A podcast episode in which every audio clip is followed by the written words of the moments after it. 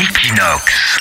Equinox Radio, en direct de Barcelone. Grève du métro, les syndicats euh, ont déposé un préavis de grève pour lundi 22 et mercredi 24, donc lundi prochain et mercredi prochain, premier et dernier jour du Mobile World Congress, le salon mondial du mobile qui se tient tous les, tous les ans à Barcelone. Alors l'objectif des grévistes, eh bien, c'est de forcer le déblocage des négociations et de faire pression pour obtenir un accord qui répondra aux revendications des salariés.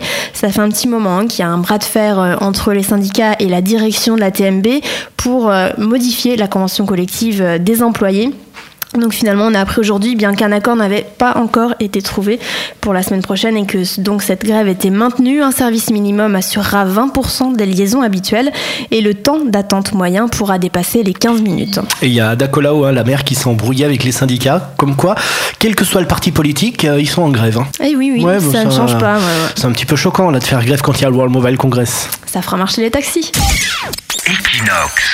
Equinox Radio, en direct de Barcelone.